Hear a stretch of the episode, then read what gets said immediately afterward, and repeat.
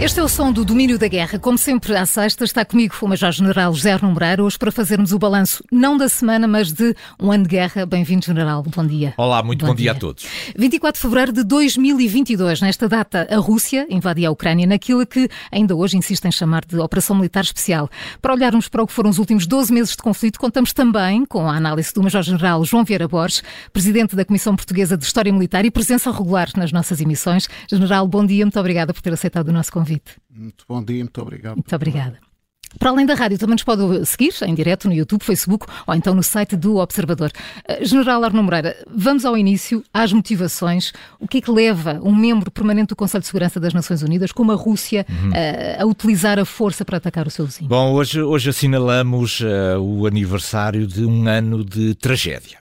E eu gostaria de assinalar nesta tragédia três grandes vítimas. Vamos começar pela primeira. A primeira é, é certamente o povo ucraniano. O povo ucraniano foi surpreendido por uma guerra que não desejava, que não provocou e feita por um membro permanente eh, do, do Conselho de Segurança das Nações Unidas, que se constitui como um dos grandes potenciais militares de todo o mundo já morreram dezenas de milhares de soldados ucranianos. Nós não temos este número ao certo. Muitos milhares de civis também já morreram e este número continua também incerto. Mas sabemos que há 8 milhões de refugiados ucranianos acolhidos na Europa e muitos outros milhões espalhados pelo próprio território da Ucrânia. Vários milhões de pessoas estão deslocadas, sem casa, sem amigos, sem escolas, sem hospitais, sem serviços básicos e, portanto, vivem um verdadeiro ano de terror. E depois há também milhões de casas destruídas por todo lado. Não, quando nós destruímos uma casa, não estamos a destruir apenas um edifício, estamos a destruir as memórias das pessoas, os amigos, as amizades, enfim, tudo aquilo que faz parte uhum. também da nossa vida. Portanto, esta guerra para o povo ucraniano não se trata apenas de contabilizar mortos, mas também de contabilizar uma desgraça imensa que por ali se abateu pela tal vontade imperial do seu vizinho. Há uma segunda vítima que eu também gostaria de destacar. A segunda vítima é a Carta das Nações Unidas. A Carta das Nações Unidas existe para ser defendida pelos membros permanentes do Conselho de Segurança. Ela nunca foi pensada no sentido de poder ser atacada por um próprio, próprio membro, sim. um próprio membro do Conselho de, de, Segurança. E, portanto, eu diria que esta é a segunda vítima desta tragédia. E depois há uma terceira vítima de que falamos menos, que é o povo russo. Na verdade, o povo russo também não escolheu esta guerra. E também não escolheu o autocrata que dirige os destinos da pátria russa. Portanto, foi levado para uma guerra que não escolheu, por um líder que não escolheu e que eh, se mantém no poder através de um conjunto de promessas que não podem ser cumpridas quer agora desligar a Federação Russa da Europa. Ora, a Federação Russa, a Rússia, sempre pertenceu à Europa e aquilo que foram as suas grandes referências, até de uhum. natureza uhum. imperial, tem as suas raízes na Europa, no contacto com a Europa. São Petersburgo foi desenhada como uma cidade europeia para retirar a, a, a, Federação, para retirar o Império Russo daquela vasta área uh, da Ásia Central e da Ásia do Pacífico e trazê-la, pelo menos culturalmente, para o lado da Europa. E a cultura europeia é também marcada por enormes traços da cultura russa, na literatura, uhum. na música, etc. E, portanto, de repente, alguém decidir que o seu lugar que o lugar da Rússia não é na Europa e é na Ásia do Pacífico e na Ásia Central, do meu ponto de vista, constitui também uma tragédia para o povo russo. Nestes 12 eh, meses de guerra houve inúmeros avanços e recuos, manobras operacionais do modelo ocidental e também do modelo soviético. Uh, General João Vieira Borges, o que é que devemos reter da, da arte da guerra nesta invasão russa? Da arte da guerra, ao fim de um ano, eu destacaria cinco pontos. Primeiro, guerra convencional. A guerra convencional veio para ficar. Ao contrário do que escreveu uh, Sam McFate, numa obra de 2019 chamada A Nova Arte da Guerra, que foi um sucesso, foi um best-seller nos Estados Unidos. Portanto, mas para isso é preciso investir em segurança, uhum. para enfrentar guerras convencionais. Mais do que os 2% do PIB uh, que falamos já desde 2014. No entanto, quando uma das partes dispõe de armas nucleares, e ameaça, quer direta, quer indiretamente, o seu emprego, peço desculpa, a dissuasão nuclear condiciona tanto o opositor como condiciona os aliados. Mas condiciona sobretudo a Ucrânia, que só pode utilizar a arma X, com alcance Y, com poder de destruição Z. É uma guerra desigual. É como um jogo de futebol em que uma das partes só pode jogar até o meio campo. Uhum. Um, a Ucrânia precisa, por isso, de armamento mais avançado tecnologicamente para, eh, para compensar este diferencial de combate e estas imposições. Daí a necessidade de carros de combate Leopard, Abrams, dos F-16, dos Aimar e dos Patriot. Segundo ponto, operações e informações. Eh, na fase inicial da guerra, o emprego das armas portáteis anticarro e antiaéreas foi determinante para o sucesso da Ucrânia, a par do emprego dos, dos drones, não só uh, no combate aos carros de combate, mas também no reconhecimento. Entretanto, com o desenrolar das operações, o destaque tem sido a artilharia de campanha na destruição de objetivos, eh, caso dos postos de comando, centros logísticos, paióis de munições, mas também da artilharia antiaérea, ou seja, e da defesa aérea em geral na proteção antiaérea de unidades de combate, mas sobretudo aquilo que nós vemos na proteção das cidades e das infraestruturas críticas. Na linha da frente do teatro de operações, eh, com um terreno plano e urbano, as unidades empregues são preferencialmente grupos de combate e o empenhamento tem-se feito ao nível de secção e pelotão, 10 homens, até 30 homens, uhum. muitas vezes sem apoio de combate, e daí o elevado número de baixas também ficou demonstrada a dificuldade das Forças Armadas da Rússia, em particular, no âmbito de operações conjuntas. Isto para os nossos ouvintes, aquelas em que estão envolvidas forças uh, de mais do que um ramo das Forças Armadas. Mas também em termos de comando, controle, comunicações e informações, uh, com consequências diretas naquilo que foi a, a, descoordenação inicial e na morte, inclusivamente, de vários generais na fase inicial. Exatamente, sim. Terceiro ponto, a logística, determinante no teatro de operações constitui uma lacuna tradicional da Rússia, como se tem visto desde o início da guerra, nas diferentes dimensões. Vamos falar de duas. Operações, lembram-se todos da coluna de Kiev. Uhum. Genética, estamos a ver ao nível da produção, do reabastecimento, do transporte e da manutenção e das reservas de guerra. Portanto, é muito importante a logística, temos ouvido falar disso nas últimas semanas, mas também para a Ucrânia e para os aliados tem problemas graves agravados eh, pelo facto de terem empenhados vários sistemas de armas no teatro de operações. Quarto, empresas militares de segurança, ou seja, mercenários, uhum. digamos. Ou seja, o peso crescente no teatro de operações, caso do Grupo Wagner, em apoio da Rússia no Donbass. Que é do que mais se fala, mas existem muitos outros, não é? Exatamente, não é novidade, mas aqui tem tido uma preponderância uhum. enorme. Ou seja, uh, começaram os conflitos que estamos a assistir com as próprias Forças Armadas da Rússia, com os generais, com os políticos, uh, sobretudo quando não têm sucesso nas operações ou quando têm sucesso e esse sucesso não é relevado. E, e portanto, é o que dizia já Maquiavel na arte da guerra, dizia ao príncipe, atenção, cuidado com os mercenários. E finalmente um ponto importantíssimo que é o pessoal, as pessoas. A importância de dispor de homens e mulheres preparados para o combate, quando a independência está em causa. Os ocidentais estão preparados como os ucranianos? É preciso educação e formação ao longo da vida em termos de valores da democracia, da liberdade e do Estado de Direito. Mas também é preciso refletir nos vários países europeus sobre o sistema de serviço militar ou sobre o Serviço Nacional de Cidadania, de modo a obter maior prontidão e resiliência do povo. Uhum. Estes são os pontos-chave. Este ano falou-se também, falou-se muito em sanções. Quase todos os meses uhum. os países da União Europeia aprovam um novo pacote de sanções. Vamos no décimo, que continua Sim, por fechar, ainda Sim, não houve verdade. acordo. Eh, mas, General Arno Moreira, que balanço se pode fazer? A, a, economia russa durante 2022 mostrou-se bastante mais resiliente do que aquilo que muitos analistas esperavam. Na verdade, ela encolheu cerca de 2,1%. É naturalmente um, um fator que agrava uh, as contas da Federação Russa, mas parece-me que uh, este valor, parecendo pequeno, deve ser comparado com aquilo que aconteceu em 2021. Aqui em 2021 ela cresceu 5,6%.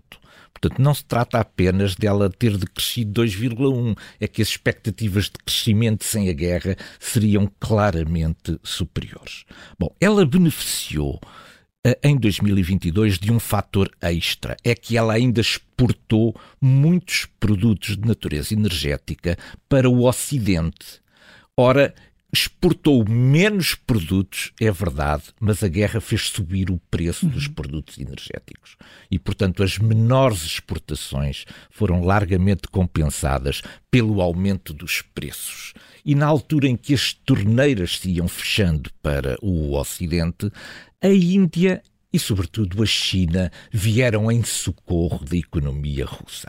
E, portanto, um maior colapso que se poderia esperar em termos das receitas acabou por ser amortecido por uma intervenção em tempo muito rápida, certo que a preços inferiores ao do mercado, mas mesmo assim conseguiu uh, garantir que, uh, do ponto de vista das receitas, a energia e os produtos energéticos continuassem a ter aqui um aspecto preponderante no equilíbrio das contas russas. Para 2023, há quem arrisque mesmo que a economia russa eh, pode crescer, ainda que timidamente, mas qualquer coisa como 0,3%. E, portanto, perguntamos-nos então, e as sanções? Por onde andam que as sanções? Por onde sanções, andam as sanções? Bom, seria, teríamos sido talvez demasiado otimistas em pensar que o conjunto de sanções que têm vindo a ser multiplicado tantas vezes que pudesse ter um efeito logo na economia russa em 2022 provavelmente esse efeito que eu estou convencido que existe só aparecerá, só será visível lá mais para a frente. Mas entretanto aprendemos coisas com as tensões. Aprendemos do que aliás já deveríamos saber por experiências anteriores. Há duas lições que me parecem aqui extraordinárias. Primeiro, as sanções não impedem nenhuma invasão militar não é o meio de impedir invasões militares. E, portanto, se a Europa pensava que ser uma potência de natureza económica a dispensava de ter um instrumento militar, pois a guerra da Ucrânia vem mostrar exatamente isso. Uhum. Não há nenhuma sanção militar, não há nenhuma sanção económica que possa impedir uma invasão militar. E há também uma outra lição que também já deveríamos ter aprendido do anterior: é que nós não conseguimos promover nenhuma alteração política através de sanções económicas. Os regimes da Coreia do Norte continuam, uh, o regime da Venezuela continua, de Cuba continua, os ayatollahs continuam no Irão. Isto é, as sanções económicas não têm nenhum efeito naquilo que é a perpetuação no poder de um conjunto de autocratas, de ditadores e de líderes religiosos que, pelo contrário, aproveitam este conjunto de dificuldades para demonizar o Ocidente e, de alguma maneira, também promover os mecanismos de repressão interna que lhes permitem assegurar, de um ponto de vista confortável, a sua permanência no poder. E porquê é que se insiste nestas sanções? Por, porque elas são, sobretudo, de natureza política, elas procuram, sobretudo, mostrar uma unidade. Que algo está a ser feito. Exatamente, que, que, não estamos de mãos atadas, que temos capacidade de agir, etc. Portanto, mas é a única elas... arma que temos neste momento. Mas é a única porque abdicámos todas as outras. Nós pensámos que podíamos ser um grande império à escala mundial, apostando apenas na arma económica. Simplesmente a análise da história mostra que todos os impérios se fizeram pela arma económica, é certo, mas sempre com um braço armado muito forte. Uh, e a diplomacia, General Arnaud Moreira? O Ocidente procura isolar diplomaticamente a Rússia, a Rússia procura agitar os fantasmas da dominação ocidental. Como é que, como é que estão estas dinâmicas diplomáticas? Bom, as partes continuam a apostar numa vitória militar, ou pelo menos num conjunto muito significativo de ganhos de natureza territorial que lhes confiram depois uma vantagem negocial no dia em que se criarem condições para isso. Mas enquanto as partes continuarem a acreditar que é possível, do ponto de vista militar, em obter esses ganhos de natureza territorial, não está aberta nenhuma porta a uma intervenção de natureza diplomática no conflito conflito. Ontem, a Assembleia Geral das Nações Unidas eh, fez mais uma votação de condenação da, da, da, da, invasão. Eh, ontem eh, fez-se. O, o pedido era o seguinte: por um lado, que a Federação Russa cessasse as hostilidades e também que retirasse as suas forças militares do território da Ucrânia. Foram a votos Desses votos resultaram 141 votos a favor, 7 votos contra e 32 abstenções. O que significa que o panorama não é muito diferente ao fim de um ano de conflito de anteriores votações nas Nações Unidas. E, portanto, digamos, os blocos estão de alguma maneira bem definidos, bem delineados e não temos. Não houve grandes oscilações é, nesses É, não houve grandes oscilações. Significa que, do ponto de vista das várias ofensivas diplomáticas a que fomos assistindo no mundo, nenhuma ainda conseguiu puxar para o seu lado um número significativo de votos e de intenções de voto que permitisse mudar este panorama. Há, no entanto, aqui uma questão que temos que olhar, nós, Ocidente, com alguma uh, atenção, que é a questão das abstenções. Há aqui um número muito grande de abstenções. E quando olhamos para a localização geográfica destas abstenções, vemos que o Sul global tem aqui um peso específico muito grande. Não é de estranhar, portanto, que nós tenhamos assistido nos últimos meses a grandes ofensivas de natureza diplomática por parte da Federação Russa em África, uhum, sobretudo, sim. no sentido de pelo menos não perder uh, estas abstenções que de alguma maneira se traduzem num apoio implícito. É que em questões tão. De, de, é não tomar a parte, é, de, é, como, é, um sim, não é? De fragmentação entre estas linhas divisórias que nós procuramos aqui no Ocidente estabelecer entre o bem e o mal. Há muitos países que, através da sua abstenção, na sua verdade, estão pelo menos a procurar não hostilizar Moscou e, portanto, a África vai continuar a ser um território imenso de disputa do ponto de vista das diplomacias ocidentais e da Federação Russa. Uh, General João Vieira Borges, temos falado muito de guerra e, e pouco de paz, porque um ano depois, eh, desde o início do conflito, que perspectivas de paz existem hoje? Todos conhecemos obras sobre a arte da guerra. Uhum. Desde o Sun Tzu até o Maquiavel, passando pela obra que citei há pouco, mais recente, A Nova Arte da Guerra, de Sam McFate. Mas, infelizmente, se eu perguntar à maioria dos nossos ouvintes que obras conhecem sobre a arte da paz, não são capazes de dizer um autor. Infelizmente é assim o mundo real. Não é preciso sermos adeptos só da teoria realista das relações internacionais. Esta guerra, em particular, tem sido conduzida sempre por iniciativa do agressor, eh, que tenta impor condições de rendição. Não é de paz, é de rendição. Apesar, inclusivamente, daquilo que é o desajustamento entre aquele que são os objetivos que define e depois as conquistas territoriais obtidas, eh, de que não abdica. Portanto, se nos objetivos perfeitamente definidos no dia 24 e reiterados ao longo de um ano só estava o Donbass, a desmilitarização e a desnazificação, uh, nós temos territórios de Kherson e Zaporizhia uh, conquistados de que não abdica. Ora bem, isto dificulta aquilo que é a aceitação de tréguas ou de um cessar-fogo uh, para uma paz justa, mas sobretudo sustentada, em vez de uma paz de capitulação, que no fundo é aquilo que está a ser imposto à Ucrânia. A, a ONU, a Turquia e mais recentemente a China, pressionada pelos Estados Unidos, a China não tem bem estas tradições de negociação e de intervenção na comunidade internacional. Mas todos eles tentaram, e todos nos lembramos, de negociações de paz numa fase inicial, eh, logo desde março. Mas as condições de base impostas pelas duas partes, neste caso, eh, mas sobretudo pelo agressor, são incompatíveis à partida. Portanto, haverá paz se a Rússia parar a guerra e recuar aquilo que são as fronteiras reconhecidas internacionalmente de 1991. Certamente que haverá paz. Mas se a Ucrânia parar a guerra, deixará de existir como Estado soberano. E esse é o problema, e certamente que ficará uma ferida uh, que não será de paz.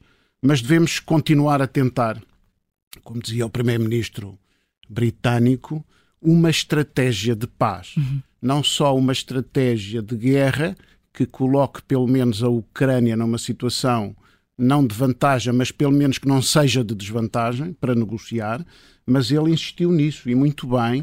Uh, em Munique foi o único que falou de paz de modo deliberado, para além da China, por razões que sabemos, uh, mas também falou dessa paz justa e sustentada, uh, desde que também essa paz não apague crimes de guerra, não apague destruição de infraestruturas e não apague, sobretudo, a morte e o sofrimento de milhares de ucranianos.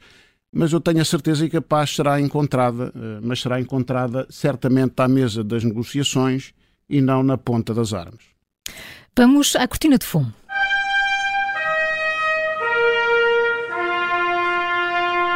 O ministro dos Negócios Estrangeiros chinês tem andado num périplo pela, pela Europa a falar da necessidade de se colocar um ponto final na guerra. Em Munique afirmou que a China está firme do lado da paz e do diálogo. É dito isto, General João Vieira Borges, ainda agora falávamos da paz. Eh, que surpresas e intenções nos pode trazer uma proposta chinesa para a paz? Sim, confirmo. Efetivamente, a imagem de marca, não só da Conferência de Munique, mas já eh, desde o início da guerra tem sempre sido eh, procuramos a paz, promovemos uhum. o diálogo. O problema é depois a realidade. A teoria funciona bem, mas a realidade é diferente. Eh, o Angui falou inclusivamente, como, como ouvimos em Munique, de uma proposta de paz para acabar com a guerra, mas ninguém a conhece. Ninguém a apresentou. Eu julgo que ele tinha uma proposta de paz mas ela perdeu-se nos corredores do Kremlin. Ora bem, a China defende a integridade territorial da Ucrânia, mas critica o posicionamento de apoio militar da parte do Ocidente em geral e dos Estados Unidos em particular, o seu grande opositor naquilo que é a visão do mundo numa perspectiva mais global. Os seis princípios plasmados no tal documento que acabou de falar, foi publicado um documento uh, designado Iniciativa de Segurança Global. Este documento é um documento maravilhoso. Uh, é aceito pela comunidade internacional em geral os seis princípios. O problema é que chocam com a realidade uh, e, e, sobretudo, com os interesses de Moscou, que certamente não aceita o status quo em termos de integridade territorial, e de respeito pelos princípios da Carta das Nações Unidas. Por isso é que eu digo que a proposta deve ter ficado algures naquela reunião. Por outro lado, a China entende que à partida nem, isto é importante, nem os Estados Unidos podem ganhar, nem a Rússia pode perder. Isto está implícito em tudo o que é discurso chinês.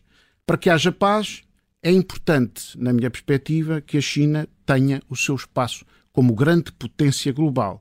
Mas a China só risca pôr cá fora esse tratado quando tiver a certeza de sucesso desse tratado. Como escreveu Sun Tzu, e é uma referência de estratégia indireta chinesa, na sua arte da guerra, o principal motivo da guerra é a paz. Agora espero é que seja uma paz justa e sustentada e, como os chineses gostam de dizer, no menor espaço de tempo. No domínio da guerra há sempre um ponto de mira.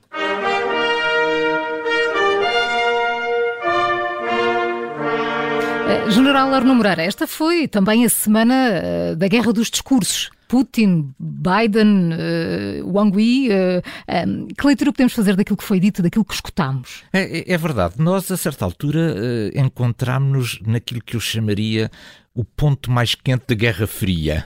Isto é, toda a gente aproveitou esta semana, como aliás Sim, era, claro, natural, era, era natural, para fazer uma espécie de balanço daquilo que se passou no último ano e, sobretudo, de uma antevisão daquilo que 2023 nos pode trazer. Os, os discursos de, de, Biden, quer na Polónia, quer sobretudo em Kiev, eh, beneficiaram imenso da sua presença física. Porque a presença física do presidente dos Estados Unidos nesta zona traz um outro ênfase às suas palavras. Não é que estas palavras não pudessem ter sido preferidas em Washington. Simplesmente não tinham o mesmo peso. Uhum. O local, a geografia, os contactos, etc. Tudo isso trouxe ênfase àquilo que era a linguagem que o presidente dos Estados Unidos tem vindo a utilizar ao longo desta guerra. Portanto, não nos surpreendemos muito, digamos, com o tom desses discursos, o que podemos dizer é que, do ponto de vista de Biden, não existe nenhuma alternativa que não seja continuarmos todos unidos a apoiar a Ucrânia e que esse apoio não deve ter limites do ponto de vista de uma expectativa temporal e que em qualquer altura os Estados Unidos estão prontos a reconsiderar aquilo que são os equipamentos de natureza militar que podem ser úteis para a Ucrânia se continuar a defender da agressão. Já do ponto de vista de Putin, os discursos, e estamos a falar de dois discursos com tons, com tons bastante diferentes. O discurso do Estado da Nação é um discurso muito frio, gelado, longo. Eu diria mesmo, olhar para o semblante das pessoas que estavam na Assembleia, aborrecido. Isto é, eu não vi entusiasmo em lado nenhum eu vi pessoas, sobretudo, preocupadas com aquilo que estavam a ouvir. Era o que falava há pouco, o povo russo, não é? Exatamente, e sobretudo com as expectativas que não saíram deste discurso, isto é, não houve nenhuma nenhuma abertura a nenhuma solução nova que não fosse a insistência naquilo a que temos assistido há um ano atrás, que a Rússia está unida, que aqueles territórios são de natureza histórica, que deles não vai desistir e que a vitória é assegurada. Eu olhar para aqueles eh, para aqueles semblantes, não me pareceu que estivessem todos convencidos disto. Houve dois aspectos que, do meu ponto de vista, são de realçar, talvez, nestes discursos. Por um lado, uma certa tentativa de anunciar uma, uma espécie de uma rota de seda uh, russa com a expansão de infraestruturas que permitissem ligar a sua economia, quer à Ásia do Pacífico, através da Mongólia ou da China, quer sobretudo para Sul, numa clara referência à ligação a interesses com a Índia. Ora, esta é uma área que está muito disputada. Eu não sei se a China olhará com grande interesse a uma tentativa russa de se de interferir numa área que é, que é também disputada pela própria China. Mas isto mostra é aquilo que eu já referia também anteriormente a Rússia está a procurar desligar-se do ponto de vista da civilização em relação à Europa. E isto é um erro muito grande, tremendo, pelo qual pagará a juventude russa, que certamente tem uma visão diferente daquilo que é a sua história, que não nega, mas que olha sobretudo para o futuro. O que Putin está verdadeiramente a fazer é, de alguma maneira, a hipotecar o futuro das novas gerações da Federação Russa. General, chegamos ao fim do nosso programa. General João Vieira Borges, muito obrigada por ter estado connosco no dia em que se assinala um ano de conflito. Obrigada por ter vindo com a sua análise. Obrigado, General. Arno Moreira, muito obrigada. Até sexta-feira para um próximo sexta. Domínio da Guerra. Obrigado.